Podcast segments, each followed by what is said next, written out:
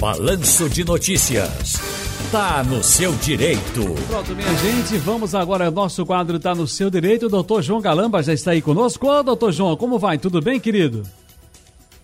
Boa tarde, Ciro. Tudo ótimo. Jóia, rapaz. Doutor João Galamba está em análise no Supremo Tribunal Federal né, o julgamento sobre a ultratividade de normas coletivas. E esse assunto repercute sobre muitos trabalhadores.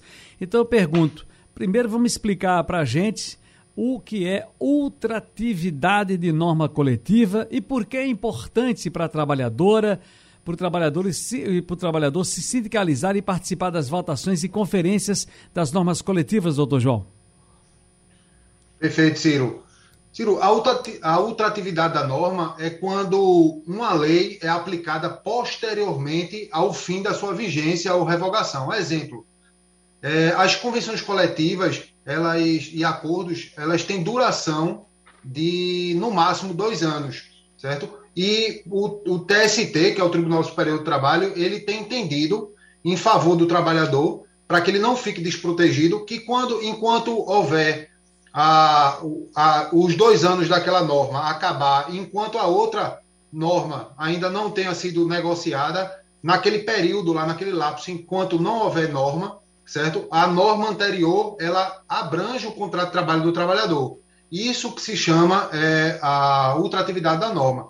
O entendimento hoje do TST é que as cláusulas negociadas por acordo ou convenção coletiva entre, integram o contrato de trabalho dos empregados, até que outra negociação seja feita expressamente.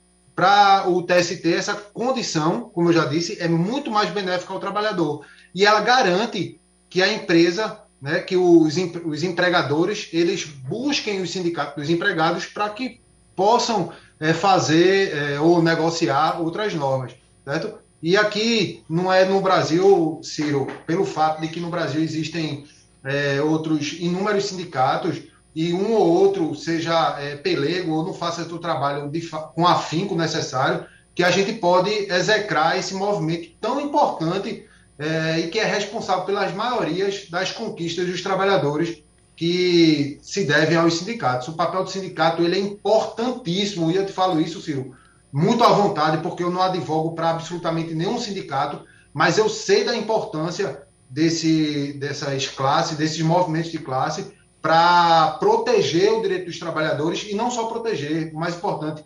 aumentar o direito dos trabalhadores num, num, num, momento tão difícil que a gente ultrapassa no Brasil hoje. Olha, isso é uma coisa, inclusive, histórica para as pessoas que estão nos ouvindo agora. É importante você se ater a isso, porque, inclusive, eu já fui dirigente sindical na minha categoria.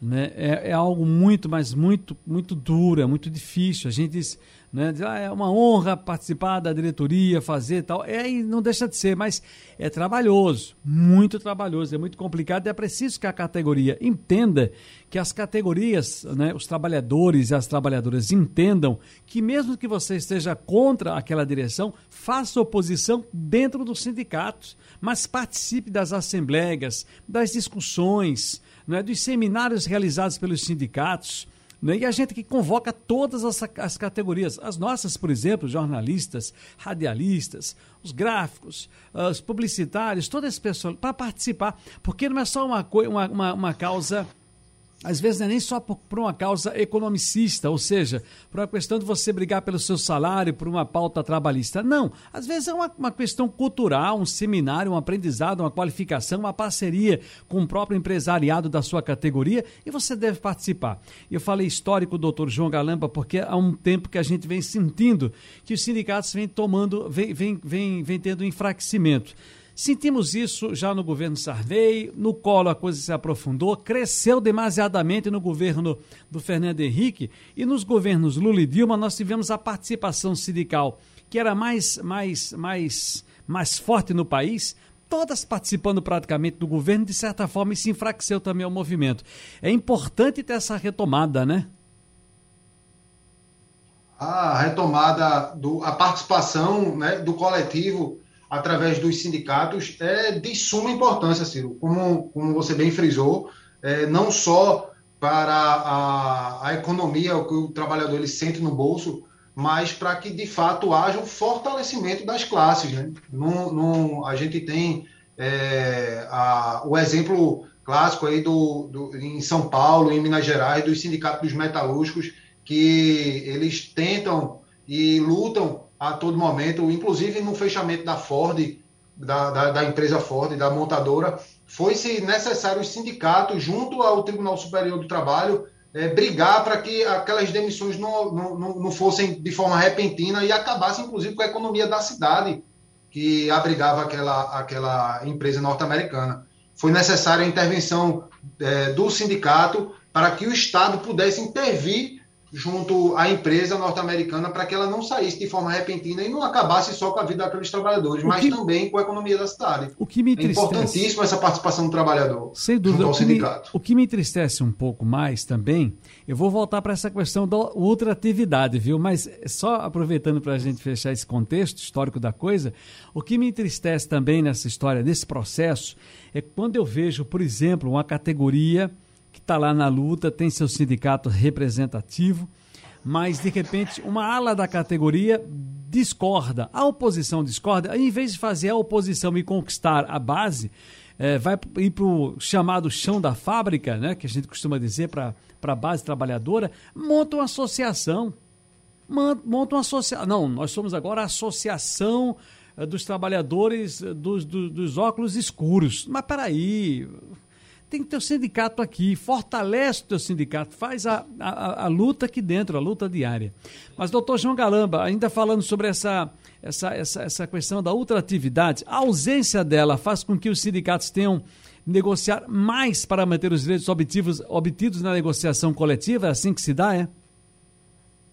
Sim, Ciro. Os sindicatos eles precisam mais do que nunca agora serem proativos né, e buscar negociação junto com as empresas mas eu vejo por outro lado também um enfraquecimento do movimento, porque não é do interesse do empregador, e isso eu não falo é, de forma pejorativa, nem, nem com maldade com, a, com nenhuma empresa, é fato. Há briga entre o capital e o trabalho, isso é histórico, certo?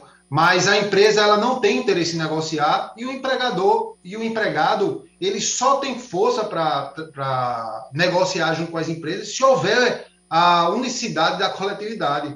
Então, é, se, a, se a coletividade se unir junto através do seu sindicato ou de algum outro movimento sindicato, de movimento coletivo, eles podem brigar, é, negociar, ter força para brigar e negociar junto com as empresas. Então, essa, essa, essa, esse interregno aí entre uma norma e outra, com o entendimento que está se montando junto ao STF, é, acaba deixando um, um, lastro grande entre uma, entre uma norma coletiva e outra que protege e aumenta o direito do, daquelas classes de trabalhadores é, descobertos. Então, é, é, necessário que o sindicato, agora mais do que nunca, busque para as empresas, é, busque o, o, judiciário, caso as empresas não, não, não queiram negociar, certo? Para que eles possam fechar as normas coletivas antes de encerrar as anteriores para que o trabalhador não tenha qualquer tipo de, de, de direito aí, é, veja qualquer tipo de direito se, se escorrer entre as mãos por uma falta de proatividade dos sindicatos. Mas escute, a outra atividade, está valendo aqui agora que a outra atividade das normas coletivas de trabalho, já vedada na reforma de 17, 2017. Por que, que esse tema voltou à tona então agora? Porque, inclusive, era um tema que já era consolidado junto ao TST, certo? Que o, a cláusula, por, através de, de, de súmula, que as normas teriam que ser aplicadas para o trabalhador de forma mais benéfica. Porém, ao, ao ser provocado o Supremo e o, através do, do ministro Gilmar Mendes, ele suscitou uma dúvida sobre a compatibilidade, a compatibilidade do entendimento do TST com os princípios da legalidade e da separação de poderes, da segurança jurídica, que era justamente a previsão temporal máxima de dois anos para a duração de uma convenção coletiva ou de acordo coletivo, certo? Uhum. E o TST é, ele previa que a, ao fim daqueles dois anos, se não houvesse é, negociação, para que o trabalhador não ficasse desprotegido, aquela norma ela prevalecia até que a outra norma fosse negociada. Mas o, o, o Supremo Tribunal Federal ele tem é, inclinações para que a lei seja aplicada em desfavor do, do trabalhador e que naquele prazo em que a convenção coletiva, ou seja, ultrapassados os dois anos, é, a convenção coletiva não vai valer e aqueles direitos que estavam ali presentes naquele período que não houver negociação não serão aplicados ao trabalhador, certo? Então cabe ainda ao sindicato negociar naquela convenção coletiva a previsão de que, na ausência ou ao término daquela convenção coletiva, aqueles direitos serão garantidos, certo? Ou na próxima convenção coletiva, que aqueles direitos, aquele período que ele ficou sem o direito, seja reposto ao trabalhador. Doutor. Cabe o, o, papel do sindicato nunca foi tão importante agora certo. nesse Brasil de 2021. E por falar nesse Brasil, a gente estava naquela discussão lá na semana passada, naquela, naquela data, sobre é, é, voto impresso, não, urna é, é, falsa, não é, aquela coisa toda. E um pouquinho antes daquela sessão, o mesmo grupo de deputados e deputadas aprovaram a mini reforma trabalhista, que estão dizendo foi uma pancada no trabalhador. Prós e contras nessa reforma, o que é que muda? Ciro, é, me parece que aquele voto impresso ele serviu de cortina de fumaça para muitos outros atos que eram premeditados é, desse legislativo e desse é, executivo que, que cá está a governar o nosso, o nosso país. É difícil, Ciro, achar algum, tem, algum ponto positivo, pois a reforma trabalhista, essa mini reforma trabalhista, ela oficializa a precarização das relações trabalhistas subdivide os trabalhadores em primeira e segunda linha. Ela prevê uma gigante contradição em uma classe de trabalhadores sem direitos, com apenas deveres. Então, enquanto a gente dorme, aí os senadores e deputados tentam a passos largos restringir os direitos dos trabalhadores.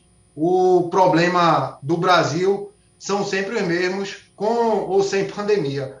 É urgente, Ciro, e necessário que tenhamos políticas públicas fortalecendo os direitos sociais em tempos de excepcionalidade. Uhum. E não política esmorecendo, pois o legado da pandemia, isso eu já falei outras vezes, será definido pela política.